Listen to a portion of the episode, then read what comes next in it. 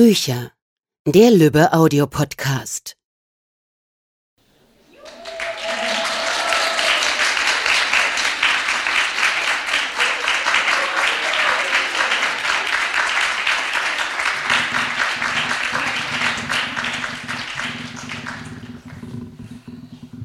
Ja, guten Abend. Ich begrüße euch alle, auch ähm, jene, die vorm PC sitzen und den Lovely Books Livestream verfolgen, ganz herzlich hier zur Release Party von Mona Kastens neuem Roman Save Me. Ähm, wir sind hier im Verlagshaus von Bastei Lübbe und ähm, wir haben jetzt was ganz Tolles für euch geplant. In der nächsten Stunde wird sich alles um Save Me drehen. Ähm, für diejenigen unter euch, die Mona vielleicht noch nicht kennen, also Mona veröffentlichte 2014 ihren Debütroman Schattentraum im Self-Publishing und landete dann 2016 mit Lux und ihrem Roman Begin Again auf der Spiegel-Bestsellerliste. Mona hat im letzten Jahr ihr Studium abgeschlossen und seitdem widmet sie sich dem Schreiben auch Vollzeit. Ja, ähm, wir haben drei tolle Programmpunkte für euch vorbereitet. Als erstes wird Mona zum allerersten Mal aus Save Me vorlesen. Danach äh, werden wir uns ein bisschen darüber unterhalten und dann habt auch ihr noch die Chance und natürlich auch die Zuschauer zu Hause, Mona eure Fragen zu stellen. Ja, Mona, möchtest du loslegen und uns mal erzählen, worum es in Save Me denn geht? Okay, ich versuche es. Erstmal hallo, danke, dass ihr alle hier seid. Ich freue mich sehr. Ähm, ja, wir sind heute hier, um Save Me ein bisschen zu zelebrieren ich freue mich riesig. In Save Me geht es um Ruby und James. Ruby ist 17 Jahre alt, sie verfolgt sehr, sehr ja, zielstrebige ähm, Ziele und möchte am liebsten nach Oxford gehen. Und deswegen geht sie auf eine sehr teure und ähm, sehr exklusive Privatschule, Maxton Hall heißt die. Und dort versucht sie so seit zwei Jahren so unter dem Radar ihrer Mitschüler zu laufen und ähm, versucht eigentlich möglichst nicht aufzufallen, weil die dort alle sehr elitär und teilweise auch ein bisschen schrecklich sind und sehr abgehoben. Und dann sieht sie eines Tages, wie eines der beliebten Mädchen, Lydia Beaufort, mit dem Lehrer rummacht, mit dem Geschichtslehrer Mr. Sutton. Und dadurch gerät James Beaufort ähm, wird auf sie aufmerksam und versucht dann alles, damit sie dieses Geheimnis für sich behält. Und ja, ich lese heute auch direkt aus dem dritten Kapitel eine Stelle, wo Ruby und James sich zum ersten Mal begegnen. Okay, Ruby und James erste Begegnung. Es geht natürlich richtig super los. Jemand zieht den Stuhl neben mir zur Seite und lässt sich darauf nieder. Lynn wird von einer Sekunde auf die andere kreidebleich. Ich runzle die Stirn, als sie mit aufgerissenen Augen erst mich anstarrt, dann die Person, die sich neben mich gesetzt hat, und wieder mich. Ganz langsam drehe ich mich zur Seite und blicke geradewegs in türkisblaue Augen. Wie jeder an dieser Schule kenne ich diese Augen, nur habe ich sie noch nie aus dieser Nähe gesehen. Sie sind Teil eines markanten Gesichts mit dunklen Brauen, ausgeprägten Wangenknochen und einem arrogant geschwungenen, schönen Mund. James Beaufort hat sich neben mich gesetzt und er sieht mich an. Von nahem wirkt er noch viel gefährlicher als aus der Ferne. Er ist einer derjenigen in Maxton Hall, die sich benehmen, als würde ihnen die Schule gehören. Und genau so sieht er auch aus. Seine Haltung ist aufrecht und selbstsicher. Seine Krawatte sitzt perfekt. An ihm sieht die eigentlich recht gewöhnliche Schuluniform erstklassig aus, als wäre sie für seinen Körper gemacht worden. Das liegt wahrscheinlich daran, dass seine Mutter sie designt hat. Das Einzige an ihm, was nicht akkurat ist, sind seine rotblonden Haare, die im Gegensatz zu denen seiner Schwester nicht perfekt gestylt, sondern wild durcheinander sind. Hey, sagt er. Habe ich ihn schon mal reden gehört? Brüllend auf dem Lacrosse-Feld oder betrunken auf den Maxton Hall-Partys. Ja, aber nicht so. Sein Hey klingt vertraut und das Funkeln in seinen Augen ist es auch. Er tut so, als wäre es etwas völlig Normales, dass er sich in der Mittagspause neben mich setzt und mich anspricht. Dabei haben wir noch nie ein Wort miteinander gewechselt. Und das soll eigentlich auch so bleiben. Vorsichtig blicke ich mich um und schlucke schwer. Nicht alle, aber eindeutig ein paar Köpfe haben sich in unsere Richtung gedreht. Es fühlt sich an, als wäre der Tarnumhang, den ich seit zwei Jahren trage, ein Stück weit verrutscht. Gar nicht gut, Gar nicht gut, gar nicht gut. Hey Lynn, würde es dir etwas ausmachen, wenn ich deine Freundin kurz entführe? fragte er, ohne auch nur ein einziges Mal von mir wegzusehen. Sein Blick ist so intensiv, dass mir ein Schauer über den Rücken jagt. Es dauert eine Weile, bis ich verstehe, was er gesagt hat.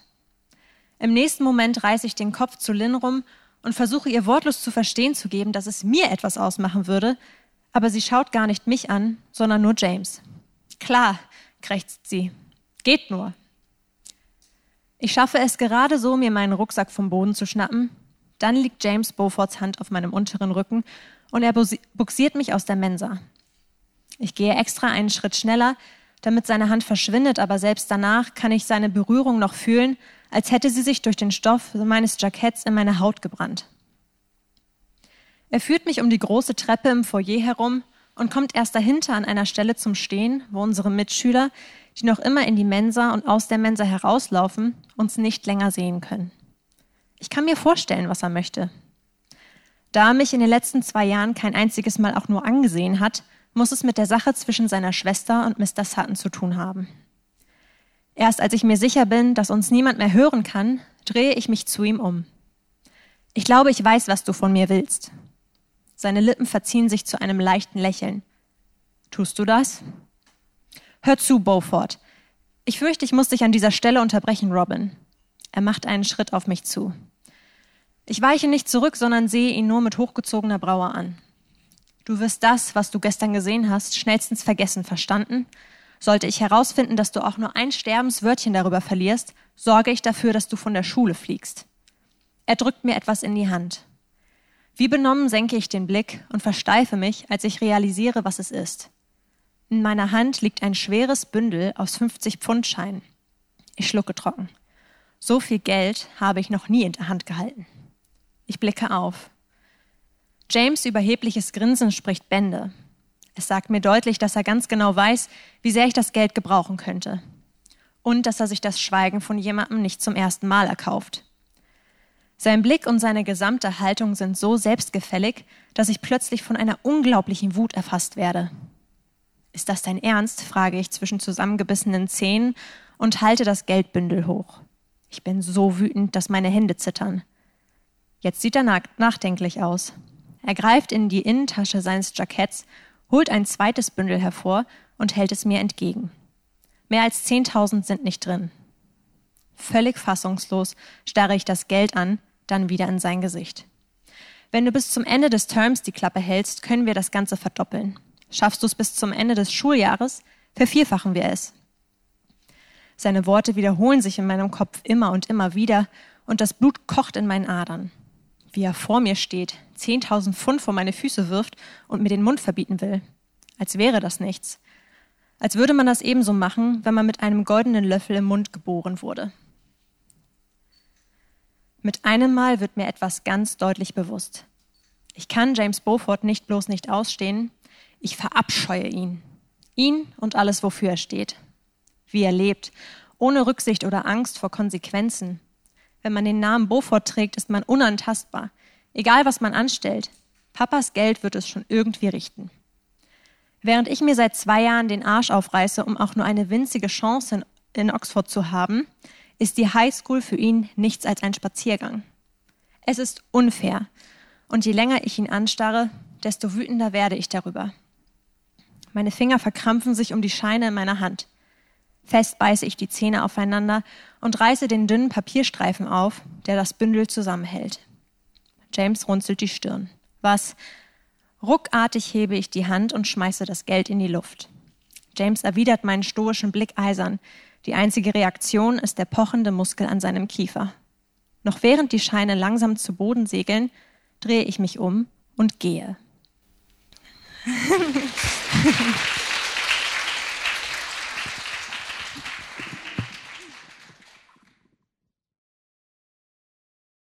Mona, erinnerst du dich noch, was ich dir geschrieben habe, nachdem ich diese Szene gelesen habe? Ja, ich erinnere mich noch. Also Saskia hat ähm, Save Me mit Test gelesen und sie hat geschrieben, es lang in etwa so, was ist das für ein blöder, arroganter Schnösel? Wie willst du schaffen, dass ich den jemals mag? Ich hasse ihn. Und ganz viele Ausrufezeichen. 150 Seiten später sah das dann schon wieder ganz anders aus. Ja, da waren dann ganz viele Kommentare mit Herzchen. Oh ich hoffe, ja. es wird euch auch so gehen, wenn ihr es lest. Ja, Mona, reden wir ein bisschen über Save Me. Ähm, was unterscheidet denn Ruby, die Protagonistin, von den Protagonistinnen deiner anderen Bücher? Also gerade im Vergleich zur Again-Reihe ist es bei Ruby so, dass sie ein bisschen jünger ist und dass ich wollte, dass der Tonfall des Buchs ein bisschen jünger ist als äh, der von der Again-Reihe.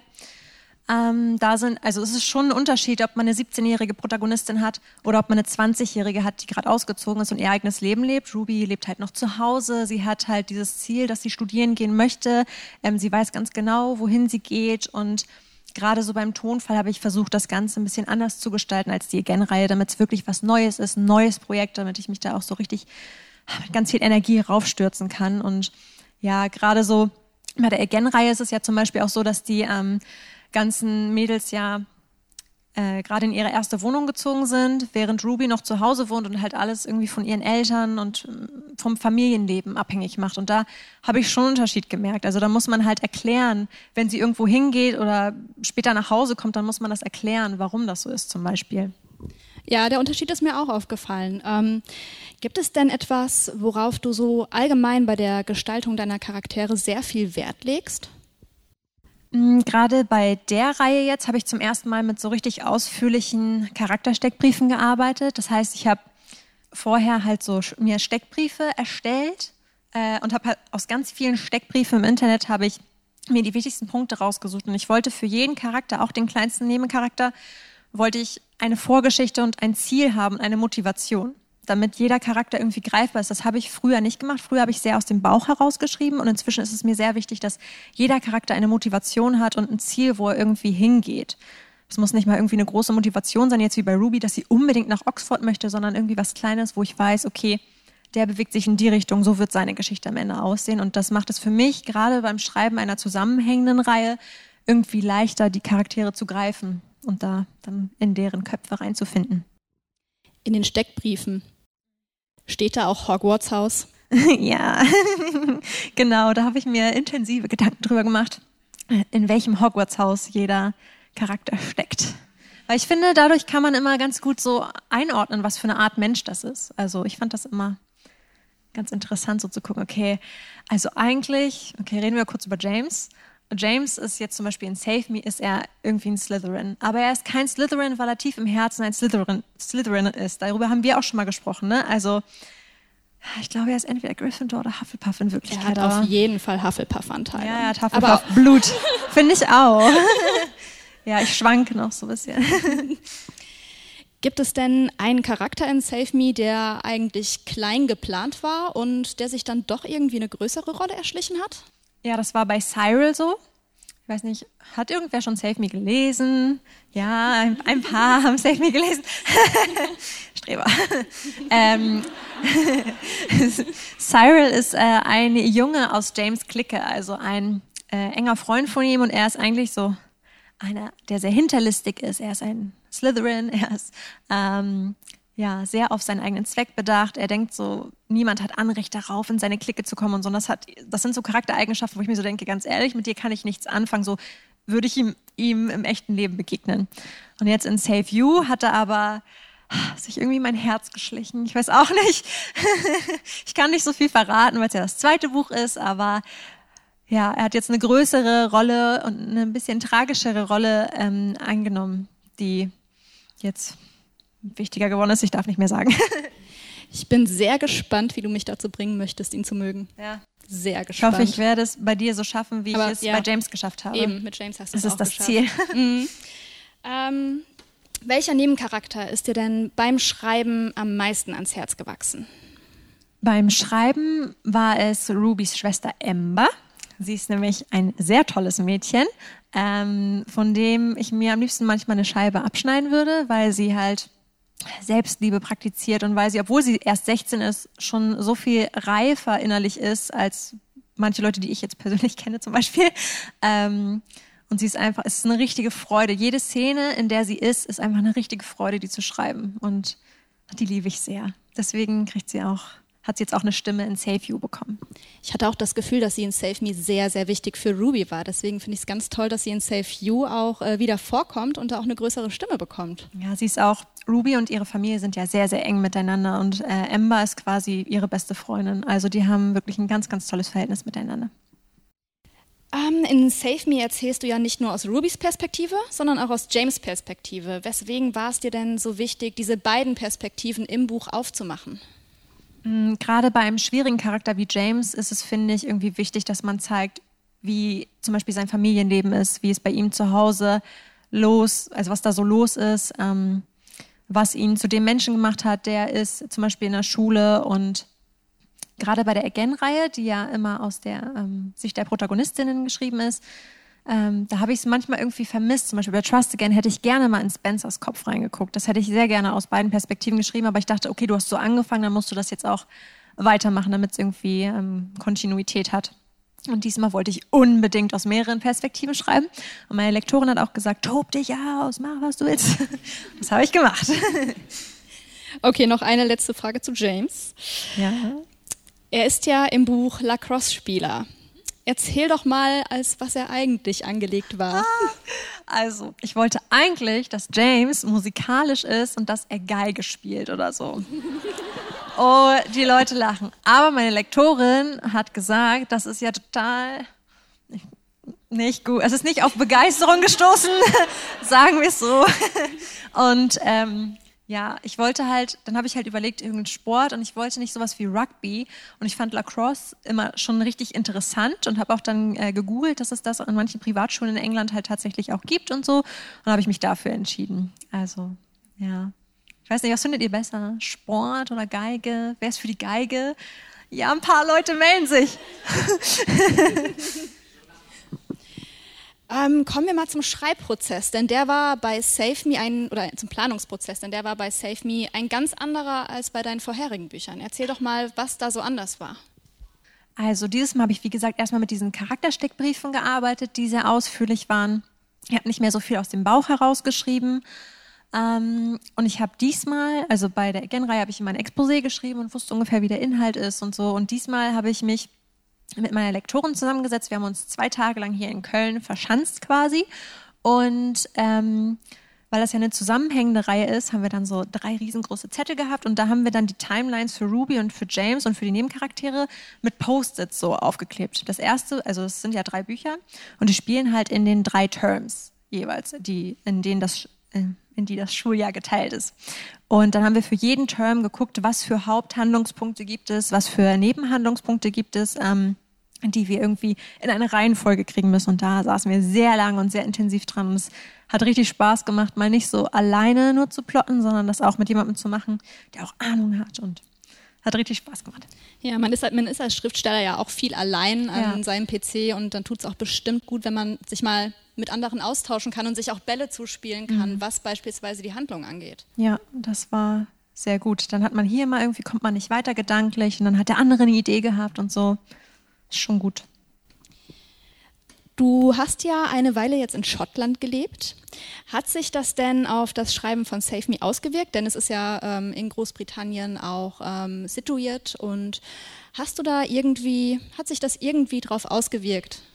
Mm, also, habe die erste Hälfte von Save Me habe ich hier geschrieben in Deutschland ähm, während ich noch meine Bachelorarbeit geschrieben habe. Das war dann halt, äh, mein Alltag war sehr, sehr getaktet. So. Und in Schottland hatte ich dann so ein bisschen mehr Ruhe, also und auch durch die Landschaft und so, die man da hat und durch das Umfeld und hat man schon irgendwie eine andere Stimmung und Atmosphäre gehabt, teilweise so im Alltag.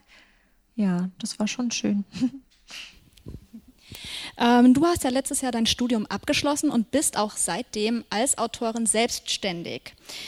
Erzähl doch mal, was sind so die Pros und Kontras? Was bewegt dich? Wie fühlt es sich an, als Autorin in Vollzeit selbstständig zu sein? Weil das ist ja auch für viele angehende Autoren wirklich ein großer Traum.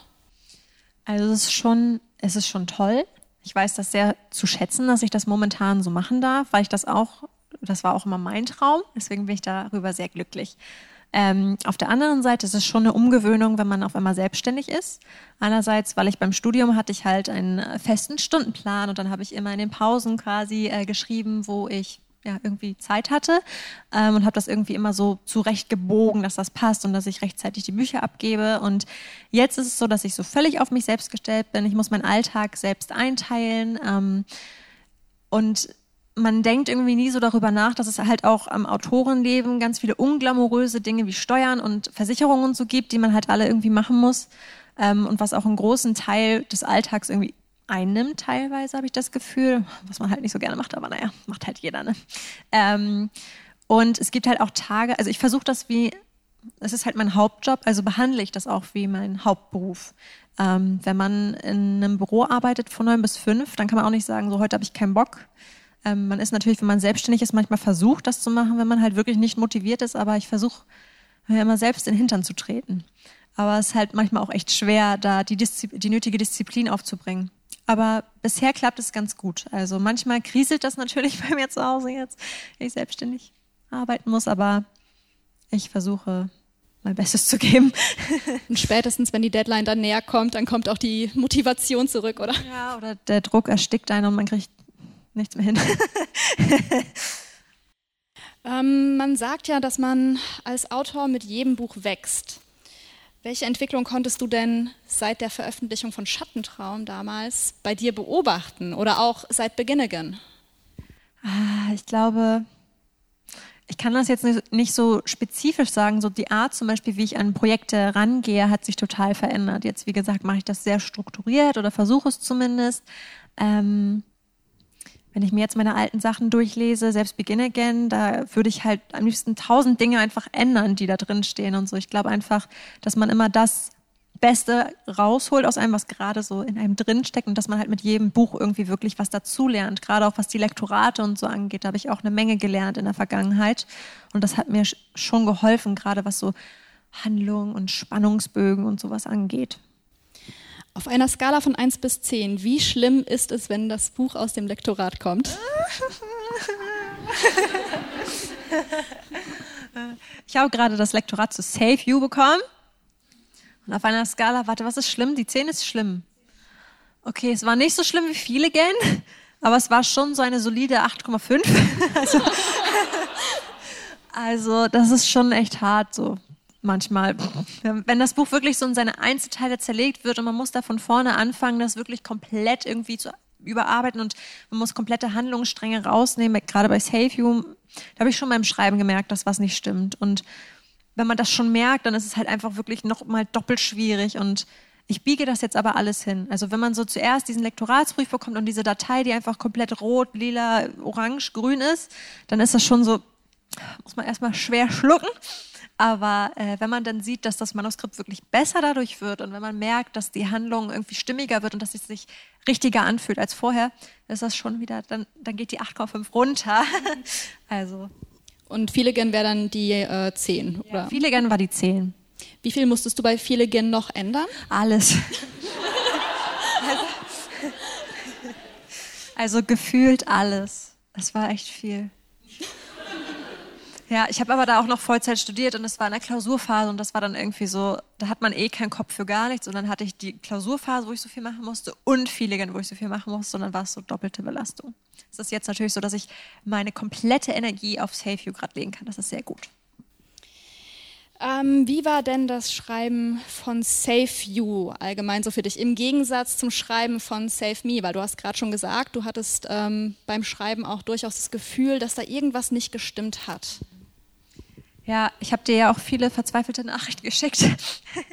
also zwischendurch, ich weiß auch nicht. Save Me war zum Beispiel so, ich wusste ganz genau, wie die Motivation der Charaktere sind. Ich habe alles ganz genauestens durchgeplant und es hat einfach alles gestimmt. Ich wusste jeden Tag, welche Szene ich schreibe und das, das war wie bei Begin Again, das, hat, das hatte richtig, da war ich süchtig nach. Und es hatte richtig Freude gemacht. Und ich finde, das merkt man auch, wenn man es liest, dass da einfach jemand sein Herzblut reingesteckt hat. Und das habe ich bei Save You auch versucht, aber manchmal funktionieren Dinge nicht so, wie man es plant. Und dann klappen die Handlungsstränge nicht so, auch wenn man sich das so gedacht hat, dann wollen die Charaktere nicht oder man schreibt es so und letzten Endes merkt man, es funktioniert einfach nicht, das liest sich nicht gut, das kann man irgendwie auf eine andere Weise machen. Und das, ich hatte die ganze Zeit das Gefühl, dass da was nicht stimmt. Ich kann nicht verraten, was es war, aber das wird jetzt gerade auch alles geändert und jetzt fühle ich mich auch sehr viel wohler mit dem Inhalt. Aber da gab es echt manche Tage, da habe ich meinen Kopf auf die Tastatur gehauen, weil es ging einfach nicht. Es hat sich einfach falsch angefühlt und das ist echt ein richtiges, ein richtig blödes Gefühl, wenn man merkt, dass was falsch ist, aber man weiß nicht was, wenn man so betriebsblind ist und irgendwann nicht mehr erkennt, was habe ich denn falsch gemacht? Wo bin ich denn falsch abgebogen? Wo kann ich das denn jetzt richtig machen? Aber dafür ist ja auch ein Lektorat dann da.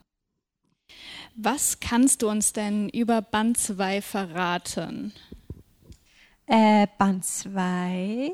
Es wird viel Leid geben. Es wird äh, noch zwei zusätzliche, zwei, ich glaube ja, also insgesamt ist aus vier Perspektiven geschrieben. Äh, also Haupterzähler sind natürlich wieder Ruby und James, aber es gibt halt Amber, habe ich ja schon verraten, und noch eine zweite Person, die was erzählt. Und das hat auch großen Spaß gemacht. Wie gesagt, ich habe mich ausgetobt und habe jetzt einfach mal aus ganz vielen Perspektiven geschrieben. Und ich glaube, im dritten, der muss ich jetzt auch bald anfangen oder habe gerade angefangen, da kommt dann vielleicht auch noch jemand dazu. Ja. Ich bin sehr, sehr gespannt. Auch sehr gespannt. So, ich bin mit meinen Fragen durch. Möchtest du noch was gefragt werden von mir, Mona? Nee, aber hier sind noch Menschen. Genau, dann würden wir nämlich jetzt zu den äh, zu euren Fragen kommen. Hat jemand vielleicht schon eine Frage? Ansonsten haben wir auch ganz viele Zuschauer zu Hause, die gerne auch ihre Fragen stellen können. Wie bist du auf die Namen Ruby und James gekommen? Also James ist einer der, also ich habe eine Namensliste, die führe ich schon seit Jahren und James war einer der Namen, der einfach der Name war für mich. Also ich finde, das ist so ein ganz klassischer, schöner Name und ich wollte schon immer, so, äh, gerade weil es ja in England spielt, wollte ich so einen sehr klassischen Namen haben, weil er auch aus so einer traditionsbewussten Familie kommt. Äh, und Ruby fand ich einfach, es war ein süßer Name, der hat zu ihr gepasst. Also da habe ich dann wieder auf äh, Namensseiten online geguckt. Sehr unspektakuläre Antwort. I'm sorry.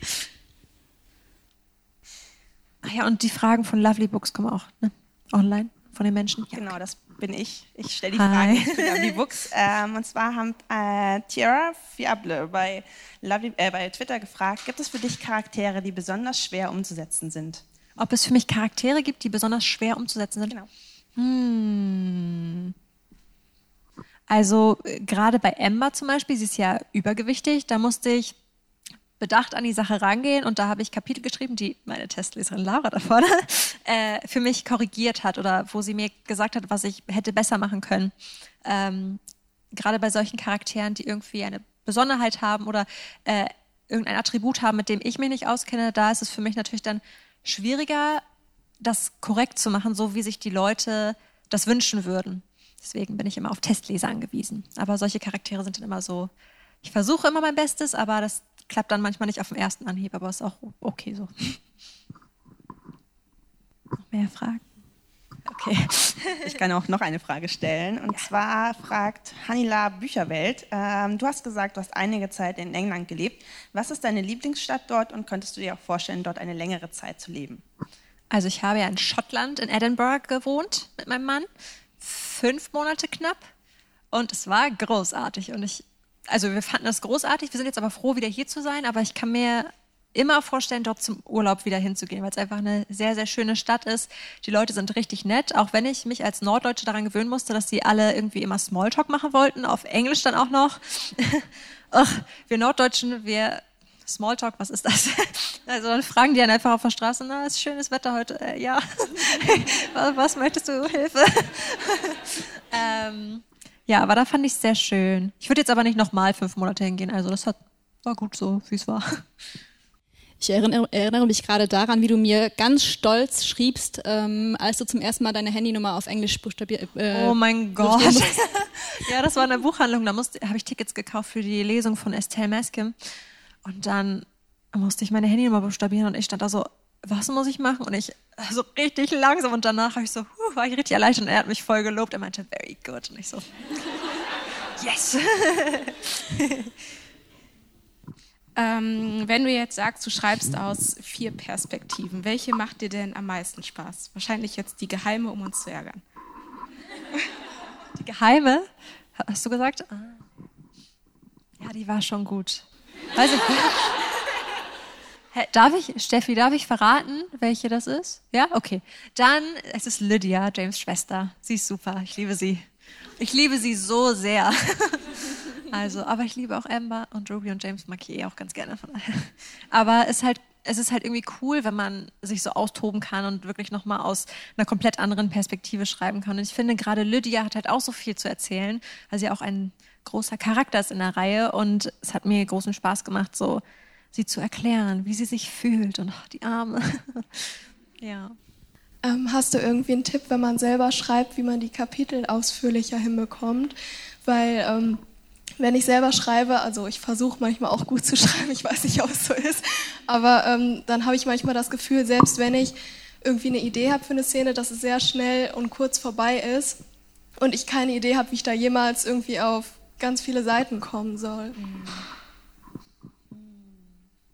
Also was ich immer ganz hilfreich finde, zum Beispiel habe ich das bei Save Me so gemacht, dass ich ähm, Schreibübungen gemacht habe, zum Beispiel so Writing Prompts nennt sich das. Da gibt es so zum Beispiel zehn Beispiele, die man, also so zwei Sätze, die man bekommt, äh, wo dann zwei Leute im Dialog miteinander stehen und dass man sich dann so überlegt, ob man zum Beispiel äh, aus der Sicht deiner Protagonisten sich so ein Gespräch vorstellen könnte, ob man irgendwie sowas in die Richtung hinbekommt und dann so als Schreibübung einfach mal drauf losschreibt und guckt, was dabei rauskommt. Einfach mal so drauf losschreiben. Es können zwei Seiten sein, das sind 500 Wörter ungefähr, ist nicht viel, aber ich fand es sehr hilfreich am Anfang, um in Rubys und James Stimmen reinzufinden, äh, erstmal solche Übungen zu machen und zu gucken, okay, wie klingen die, wie sprechen die. Äh, und wenn man dann eine grobe Handlung hat und weiß, wie die Charaktere ungefähr so sich bewegen und wie die klingen, dann fällt es mir persönlich immer leichter, als wenn ich jetzt bei Null anfange, ich habe eine leere Seite, ich weiß gar nicht, wie die Charaktere klingen und wo ich hin möchte, dass man vielleicht vorher einfach erstmal so eine lockere Übung macht und drauf losschreibt vielleicht. ansonsten weiß ich auch nicht so genau. Dann stelle ich mit Lovely Books nochmal eine Frage. Und zwar hattest du ja vorher gemeint, dass die Charaktere, dass du sie in verschiedene Hogwarts-Häuser gebaut hast. Und jetzt wollte noch jemand wissen, in welchem Hogwarts-Haus Ruby wäre. Und meine Frage wäre dann auch, in welchem Hogwarts-Haus wärst denn du? Also, äh, Ruby, also ihr Steckbrief kommt noch online, diese Woche, nächste Woche. Äh, sie ist in Ravenclaw, die gute. Bist du nicht auch in Ravenclaw? Ja. ja ne? Und ich bin ein Slytherin. Ich hätte das früher niemals gedacht, aber das sagt Pottermore. Das war ein ganz schönes Trauma für dich, ne? Das löst doch eine Identitätskrise aus. Ich, war, ich dachte mal, ich wäre ein Hufflepuff, aber Pottermore hat zweimal gesagt, dass ich Slytherin bin und dann habe ich es voll embraced. Dann habe ich mir Slytherin-Schlafanzüge geholt und ähm, ja, mein Kater heißt auch Malfoy. Deswegen, also so schlimm fand ich es jetzt nicht. Letzten Endes finde ich es irgendwie cool. Da kommen geheime Seiten zum Vorschein. Ja. Ja, aber ich muss kurz was dazu sagen. Also Slytherins sind ja auch erzähl. nicht, sie sind ja auch nicht böse. Die werden ja immer missverstanden. Die sind einfach ambitioniert. Das passt zu mir. Also klingt das jetzt doof? Nein. Ich wollte nicht, dass das doof klingt. Nein. Wie bist du denn auf die Geschichte von Ruby und James gekommen? Die Frage hatte Saskia auch. Ich habe gesagt, sie soll ich streicheln. ich weiß es immer nicht so genau. Ich, ich kann solche Fragen immer so schwer beantworten. Ich weiß nicht mehr genau, wann die da war. Die ist auf jeden Fall schon ein bisschen älter, die Idee, aber sie sah auch am Anfang ganz, ganz anders aus und jetzt ist sie zu was ganz anderem geworden. Ich kann es dir nicht genau beantworten. Manchmal sind Ideen einfach da. Also die kommen bei mir immer so sehr willkürlich. Ähm, wenn du Ruby und James jetzt besetzen müsstest mit Schauspielern, mhm. wen würdest du da wählen? Also, Rubys und James äh, Steckbriefe kommen nächste Woche noch online. da sage ich das alles noch. Ähm, für Ruby fand ich es tatsächlich, also es gibt manche Leute, da finde ich das sehr schwer irgendwie, die stelle ich mir im Kopf so ganz bestimmt vor und dann finde ich es sehr schwer, einen Schauspieler zu finden. Gerade bei Ruby habe ich irgendwie niemanden so richtig gefunden. Ich habe eine Sängerin gefunden, die so ein bisschen so in die Richtung geht, wie ich sie mir vorstelle. Die heißt Gabrielle Applin. Äh, und bei James habe ich ein Model gefunden, der sieht so ein bisschen aus wie James. Und zwar heißt der Tom Webb. Auf der Pinnwand von Save Me, da könnt ihr die angucken. Du hast ja jetzt sowohl im Romance-Bereich als auch im Fantasy-Bereich schon Bücher veröffentlicht. Und meine Frage wäre jetzt, in welchem Genre du dich mehr zu Hause fühlst, sozusagen, oder welches du ein bisschen vorziehst, wenn das der Fall wäre? Ich mag beides sehr gern. Ich schreibe auch weiterhin beides. Also es hat beides so, finde ich, seine Vorzüge. Zum Beispiel bei Fantasy ist ja so, da kann man sich eine komplette Welt ausdenken und Magie und einfach diese ganzen Dinge, die so einem aus den aus dem Alltag so entfliehen lassen und Abenteuer und Action und äh, also Kämpfe und so. Da habe ich immer richtig Lust drauf. Also wenn man da so in der Stimmung ist, es macht richtig Spaß, das zu schreiben. Und bei New Adult, bei Romance ist es ja gerade so, dass die so mit alltäglichen Problemen kämpfen und ähm, sich in so einer Altersklasse befinden, wo man so erwachsen wird und so. Und das liebe ich auch total. Also ich mag beide Genres sehr gerne. Ich kann mich nicht für eins entscheiden. Es sind wie meine Kinder. Ich liebe sie alle. nee, es macht wirklich Spaß, beides zu schreiben. Also ich kann mich nicht entscheiden. Steht denn eigentlich schon fest, wann dein nächstes Fantasy-Buch auf den Markt kommt? Nein. aber, aber, es ist, aber, es ist, geplant. Also ich habe jetzt erstmal muss ich Save Us schreiben, dann ein Geheimprojekt und dann kommt eine Fantasy-Trilogie wieder. Ich bin sehr gespannt. Ich auch. Ich frage nochmal für Lovely Books. Ja. Und zwar, ähm, ich packe jetzt hier zwei Fragen zusammen. Äh, und zwar wollte eine Userin wissen, wie deine Morgenroutine aussieht. Und ich erweitere das jetzt in, äh, wie sieht denn dein Tagesablauf so allgemein aus? Wie integrierst du das Schreiben quasi in deinen Tag? Also ich stehe auf und dann mache ich mich fertig für die Arbeit quasi. Ich stehe jetzt immer richtig früh auf, weil mein Mann jetzt immer früh losgeht zur Arbeit und dann zwinge ich mich, gemeinsam mit ihm aufzustehen. Dann frühstücken wir, wir gucken das Sat 1 Frühstücksfernsehen und dann wird gearbeitet und dann geht es an den PC. Und dann wird gearbeitet bis, ich glaube, meistens so um 14, 15 Uhr kriege ich Hunger, dann esse ich was. Manchmal, wenn ich so richtig drin bin im Manuskript, dann vergesse ich auch manchmal zu essen, nicht so gut. Ähm, und dann schreibe ich oder überarbeite bis halb sechs, fünf. Das ist dann so mein Tag. Abends wird dann, wird dann immer GZSZ geguckt. ich habe noch mehr Fragen von Lovely Books, genau. Ähm, was tust du denn gegen Schreibblockaden? Ich weiß das auch nicht so genau. Gerade bei SafeView hatte ich ja große Schwierigkeiten und da hat so was wie rausgehen, Musik hören, Abstand nehmen und so nicht geholfen. Und wenn man halt einen Abgabetermin hat, dann kann man auch nicht jedes Mal sagen, so ich nehme jetzt Abstand vom Text und dann wird das alles sich in, das Problem sich in Luft auflösen. Ähm, was mir oft hilft, wenn ich so das Gefühl habe, da läuft gerade was äh, verkehrt im Manuskript, dann gehe ich zurück und gucke, ab wo ich das Problem hatte und lösche dann ganz viel und schreibe von vorne. Das ist sehr traurig, aber das hilft mir dann oft, wenn ich merke, okay, ab hier hast du irgendwie so das Gefühl, da funktioniert was nicht mehr so gut, ähm, dass ich dann Sachen lösche und nochmal von vorne anfange. Löschst du dann unwiderruflich oder speicherst ja. du es noch? Oh, Ach so, nee, ich speichere das schon. Okay, ich also wollte gerade sagen, das wäre mutig. Ja, ich nenne es Outtakes. Aber aus den, zum Beispiel bei Schattentraum 2, ich habe 72.000 Wörter geschrieben. Sie waren falsch. Es war einfach nicht die richtige Geschichte. Ich habe das ganze Buch wieder gelöscht und von vorne angefangen weil es nicht funktioniert hat. Aber da habe ich auch noch aus dem Bauch geschrieben und habe mich so leiten lassen und das hat man einfach gemerkt. Es war nicht so gut, leider. Ja. Manchmal kann man noch Szenen aus den Outtakes nehmen, aber eigentlich lösche ich das meiste dann. Ich möchte mich jetzt nicht immer vordrängeln. äh, noch eine Frage von Lovely Books. Werden Nebencharaktere aus der Save Me-Reihe auch eine Geschichte bekommen? Die haben ja quasi alle ihre Geschichte. Also ich versuche in Save Me möglichst alle Nebencharaktere ihr Ende bekommen zu lassen. Also es ist für alle irgendwie ein Ende geplant oder so eine vage Idee fürs Ende. Ähm, ich glaube nicht, dass es ein Spin-off oder sowas geben wird. Sag niemals nie, aber momentan weiß ich nicht so genau. Ich versuche momentan alle Geschichten irgendwie in sich abschließen zu lassen, auch dadurch, dass ich ja jetzt in Save You zum Beispiel noch zwei ähm, Perspektiven habe und in Save Us kommt vielleicht auch noch eine neue Perspektive mit dazu ähm, finde ich, braucht man dann nicht noch ein Buch schreiben.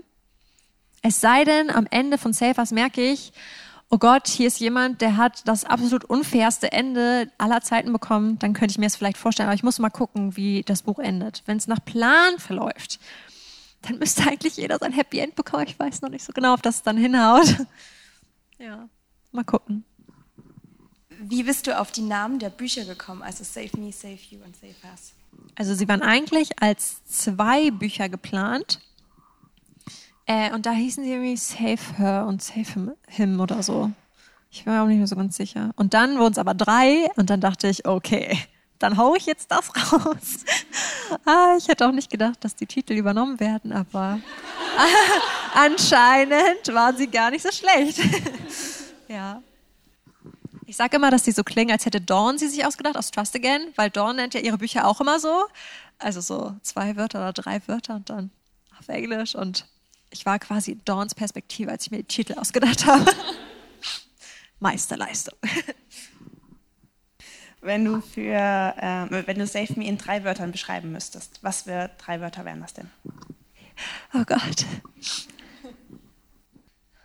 Also hinten im Buch, hinten im Buch steht irgendwie glamourös.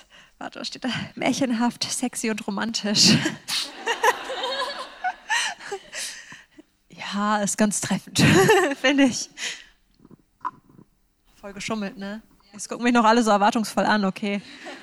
Ja, ich, ich habe schon versucht, so märchenhaft, glamourös und ähm, vielleicht noch irgendwas so. Oxford. Oxford, okay. Glamourös, märchenhaft und Oxford. Okay. Wen magst du denn von all deinen Protagonisten bisher am liebsten? Von allen, aus allen Reihen oder aus, aus allen Büchern, die du bisher geschrieben allen hast? Büchern? ähm, also sonst habe ich immer mit Spencer geantwortet, aber jetzt, wo gerade dieses Baby auf meinem Schoß liegt, kann ich das nicht mehr antworten. Ich glaube, Ruby liebe ich tatsächlich gerade sehr. Aber ich stecke gerade auch so sehr in ihrer Geschichte drin. Und es ist meistens so, dass die ähm, Geschichten, die gerade rauskommen, sind immer die, wo ich so sage, das ist meine Lieblingsgeschichte, ich liebe alles. also momentan ist echt Ruby. Sie ist so toll, ich mag sie. Du hast ja auch zwei Katzen zu Hause. Wer ist denn von den beiden der größere Schreibmotivator? Also definitiv Malfoy. Ist der, also ich habe ja zwei Katzen, Malfoy und Elsa. Und Malfoy ist so, dass er mich wirklich beim Schreiben unterstützt. Ich bin der Meinung, Katzen merken, wenn es einem schlecht geht oder so. Also er setzt erst so ein sehr empathisches Tier, habe ich das Gefühl. Er setzt sich, wenn es mir schlecht geht, setzt er sich auf mich, was ich sehr gerne mag. Ich mag so gerne mit ihm kuscheln. Und das macht er eigentlich nicht so häufig. Oder irgendwie, wenn er sich mal so auf den Schreibtisch setzt oder so, dann ist er einfach bei mir und dann denke ich, du bist süß, ich mag dich, jetzt kann ich schreiben. Aber Elsa mag mich nicht so gerne, leider. Die mag meinen Mann lieber. Deswegen grenzt sie mich immer aus. Sie, sobald er geht, geht sie auch, schläft den ganzen Tag, bis er zurückkommt und dann miaut sie mich an und schreit, dass sie was zu essen möchte. Also sie ist keine so nette Katze. Äh, die Frage fand ich so wunderschön. Äh, wenn du ein Jahr ins Weltall fliegen würdest, welches Buch würdest du auf die Reise mitnehmen?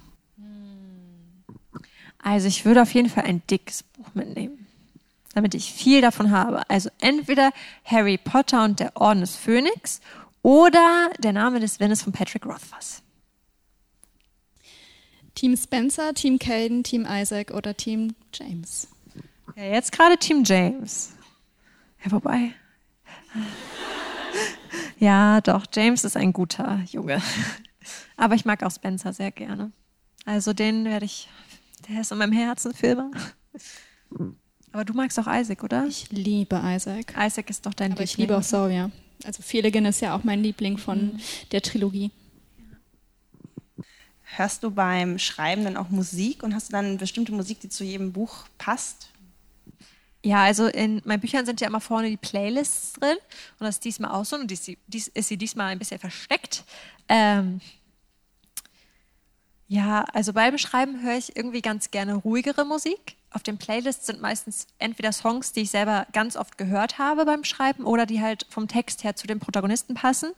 Aber ich mag ganz gerne sowas wie äh, Keaton Hansen hören, äh, Jersey, Death Cab for Cutie. Deswegen wurden sie auch schön eingebaut als James Lieblingsband. Mhm. Ja, eher so alternative, langsame Musik. Manchmal höre ich auch ganz gerne äh, so Piano-Musik, weil die, zum Beispiel bei Lektoraten, wenn man sich sehr, sehr konzentrieren muss, dass man wirklich alles beachtet, da höre ich dann so relaxing Piano-Playlists und sowas. Äh, oder zum Beispiel so Anime-Soundtracks, so Piano-Anime-Soundtracks, zum Beispiel von Yuri on Ice. Ah, das war so schön. Da kann ich richtig gut bei entspannen, dann geht es mir so richtig gut. Wo wir gerade bei Anime sind, du bist ja ein großer Anime-Fan. Ja. Erzähl doch mal, welcher ist denn dein Lieblingsanime? Empfiehl doch mal den Zuschauern und den Gästen hier was. Es gibt so viele. Also, ich liebe Tokyo Ghoul. Ich liebe, oh, momentan liebe ich Boku no He, My Hero Academia. Boku no ich weiß nicht genau, wie es heißt. Ich weiß, was du meinst. Ja, My Hero Academia. Ich habe gerade mit Pandora Hearts angefangen, das finde ich auch ganz gut. Full Metal Alchemist Brotherhood finde ich auch sehr. Oh, das hast du ja gerade geguckt, ne? Dazu hast du mich gebracht, ah, ja. ja, das ist wirklich, das ist wirklich mit der beste. Yuri on Ice fand ich auch sehr schön. Okay, das waren genug Empfehlungen. ich habe mir gerade Anime on Demand geholt, damit ich jetzt immer alles gucken kann. Ich habe jetzt gerade wieder mit Inuyasha angefangen. 92 Folgen, ich bin im Himmel. Weil du ja vorher meintest, äh, dass auch Testleserinnen von dir im Publikum sitzen. Wie viele Testleser hast du denn insgesamt und was, ähm, was ist denn das, was dir da am meisten bringt, wenn du da Feedback bekommst? Also, es ist immer unterschiedlich von Projekt zu Projekt. Diesmal hatte ich, glaube ich, bei Save Me drei Stück. Ähm, ja, und das Feedback ist einfach ganz hilfreich. Was hast du mir nochmal für Feedback gegeben? Ich weiß gar nicht. Ich glaube, das war die erste James-Szene. Ja. Mhm.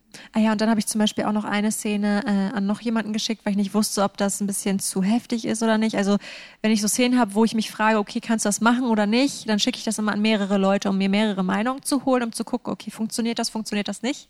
Und das ist immer ganz hilfreich. Also wenn man nicht nur einen Blick da drauf hat, sondern mehrere. Liest deine Familie und dein Mann deine Bücher? Und was halten sie davon? Nein. also eigentlich nicht. Mein Mann hat heute das erste Kapitel von Save Me gelesen, als meine Freundin und ich uns fertig gemacht haben. Weil ihm langweilig war. Er meinte, er fand es gut, oder? Na gut. du weißt, dass du jetzt weiterlesen musst, ne? Nein, muss er nicht. Muss auch niemand lesen. Also ich finde das auch völlig in Ordnung. Ich zwinge niemanden, meine Bücher zu lesen, wenn er das nicht möchte. Ähm, schaffst du es tatsächlich, dich immer äh, auf dein aktuelles Projekt zu fokussieren oder sind da doch zu viele Plot-Bunnies noch immer nebenher? Ich schaffe das ganz gut. Also ich würde ganz gerne mal, weil ich von ganz vielen Autoren gehört habe, dass sie an mehreren Projekten gleichzeitig schreiben, das würde ich auch ganz gerne mal probieren. Das habe ich auch am Anfang von oder in der Mitte von Save Me habe ich angefangen, ein Geheimprojekt zu schreiben. Aber irgendwie, also ich habe auch dann viel geschrieben, aber irgendwie kann ich nicht meine Aufmerksamkeit teilen. Es geht nicht. Ich muss immer hundertprozentig da sein und mich auf etwas konzentrieren. Deswegen kann ich auch irgendwie nicht gleichzeitig Lektorat machen und Save Us schreiben. Ich muss mich jetzt voll auf das Save You Lektorat konzentrieren, um dann danach den dritten Band weiterzuschreiben. Ich kann irgendwie, ja, also ich muss da immer ganz drin sein. Welches Buch liegt gerade auf deinem Nachttisch? Es liegen mehrere. Also da liegt Lockwood Band 3, habe ich angefangen, und dann liegt da noch True North Band 3. Lockwood ist sehr gut. So gut. Ich habe es aus der Bibliothek ausgeliehen. Und ich bin verliebt. Es war wieder so richtig gutes Jugendbuch, hat mich richtig begeistert. Auf einer Skala von 1 bis 10, wie nervös bist du, wenn die ersten Lesermeinungen zu deinen Büchern erscheinen? Ach, diesmal war es schrecklich. Also diesmal war ich echt, hatte ich große Angst vorher. Ich war sehr aufgeregt. Mir ging es auch teilweise nicht so gut vorher. Aber jetzt trudeln so die ersten Meinungen ein. Ich bin ganz froh, dass die recht positiv sind. Aber ich bin immer sehr aufgeregt vor sowas. Also so richtig. Ich mache dann auch, teilweise muss ich dann auch Social Media Pause machen, weil ich mir so viele Gedanken mache vorher und so. Deswegen hilft mir das immer so ein bisschen Abstand zu nehmen und dann mal vorsichtig reinzuluschern wieder und dann wieder schnell wegzugehen. ja, ich bin schon gespannt, wenn das Buch dann äh, richtig draußen ist am Erscheinungstag, wie das dann wird.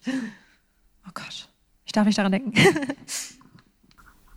Was ist denn dein absolutes Lieblingsbuch? Ich weiß, das ist keine originelle Frage, aber ich weiß tatsächlich nicht, was dein Lieblingsbuch ist. Ich weiß auch nicht so genau. Ich finde es immer so schwierig, mich auf eins festzulegen. Was habe ich denn so richtig? Ich habe halt früher so richtig oft Harry Potter gelesen. Oder Die fließende Königin von Kai Meier fand ich ja ganz toll. Ähm, Drachenfeuer von Wolfgang Holbein war früher auch, das habe ich bestimmt über 30 Mal oder so gelesen, als ich klein war. Also Mathilda von Roald Dahl sind alles meine Lieblingsbücher, alle. Ähm, ja, ich hätte noch eine Frage und zwar äh, sehen dich viele junge Autoren ja als Vorbild und jetzt wollte ich dich einfach mal fragen, ob du noch Vorbilder oder Idole hast, an denen du dich vielleicht so misst oder orientierst. Also messen tue ich mich an niemandem, aber ich bewundere natürlich ganz viele Autoren. Es gibt so viele tolle Autoren, zum Beispiel Cornelia Funke. Ich war, wann war ich auf ihrer Lesung? 2016 war ich im November auf ihrer Lesung in Hamburg im Theater. Oh, ich bin fast gestorben. Da waren halt hauptsächlich nur Kinder, aber sie ist halt eine meiner Kindheitshelden. Wegen ihr habe ich angefangen zu schreiben und so. Und als ich sie dann auf der Bühne gesehen habe, ich habe fast geheult. Ich saß da so, oh mein Gott, meine Heldin. Und dann waren da halt so Mikroständer, dann konnte man Fragen stellen und dann sind halt die ganzen Fünfjährigen und so nach vorne gegangen. Ich dachte so, oh, das ist ein Traum. Also zum Beispiel Cornelia Funke finde ich ganz toll. Und da denke ich so, ist ein toller Mensch. Sie hat auch so viele weise Sachen gesagt. Also ich glaube, von ihr kann man ganz viel lernen. Ähm, ja, und so allgemein. Es gibt viele Autoren, die ich toll finde und wo ich denke, du bist korrekt oder du bist cool. Hast du in der nächsten Zeit vor, wieder Booktube zu machen? Nein, leider nein. Ich habe da gar keine Freude dran. Es tut mir auch sehr leid für die Leute, die sich das wünschen, aber es macht mir gar keinen Spaß. Und ich kann das nicht machen, wenn's, wenn ich da das nur für Leute mache und nicht für mich selber. Ich habe das früher sehr gerne für mich selber gemacht und weil ich einfach Bücher so gefeiert habe. Aber momentan mag ich es eher so auf Twitter oder auf Instagram zu sagen, oh, wenn ich was lese, ich lese auch momentan einfach sehr, sehr, sehr wenig seit so anderthalb, zwei Jahren. Und da würde sich das, glaube ich, auch nicht so richtig lohnen. Ja, tut mir leid. Was ist denn dein Lieblingslied aus der Save Me Playlist? Ich muss kurz gucken. Also am meisten gehört habe ich Endlessness von Jersey. Und das ist ja auch das, was vorne drin ist als Zitat. Und das habe ich, habe ich das denn zum, ich weiß gar nicht, wann ich das gehört habe zum ersten Mal. Auf jeden Fall direkt am Anfang. Ich habe es zum ersten Mal gehört und ich dachte, das ist Ruby's und James Song. Und wenn ich dann so ein Lieblingslied habe, dann höre ich das halt auch so 500 Mal, 700 Mal oder so. Also von Banks damals die Lieder bei der Again-Reihe, die habe ich zum Teil 700 Mal gehört. Das kann ja, wird ja bei iTunes angezeigt. Und ich glaube, das habe ich auch so oft gehört. Oh, guter Song. ja, wir sind leider schon am Ende des Gesprächs angekommen. Ähm, ich möchte mich bei allen Gästen und natürlich auch den Zuschauern zu Hause ganz, ganz herzlich bedanken, auch im Namen von Lux. Und wir werden jetzt zum gemütlichen Teil des Abends übergehen. Ähm, ich sag mal so, das Buffet ist eröffnet. Und ähm, ich wünsche euch allen noch einen wunderbaren Abend. Und später wird Mona dann auch noch Bücher signieren. Okay. Vielen Dank vielen und einen Dank. schönen Abend. Ja, vielen Dank.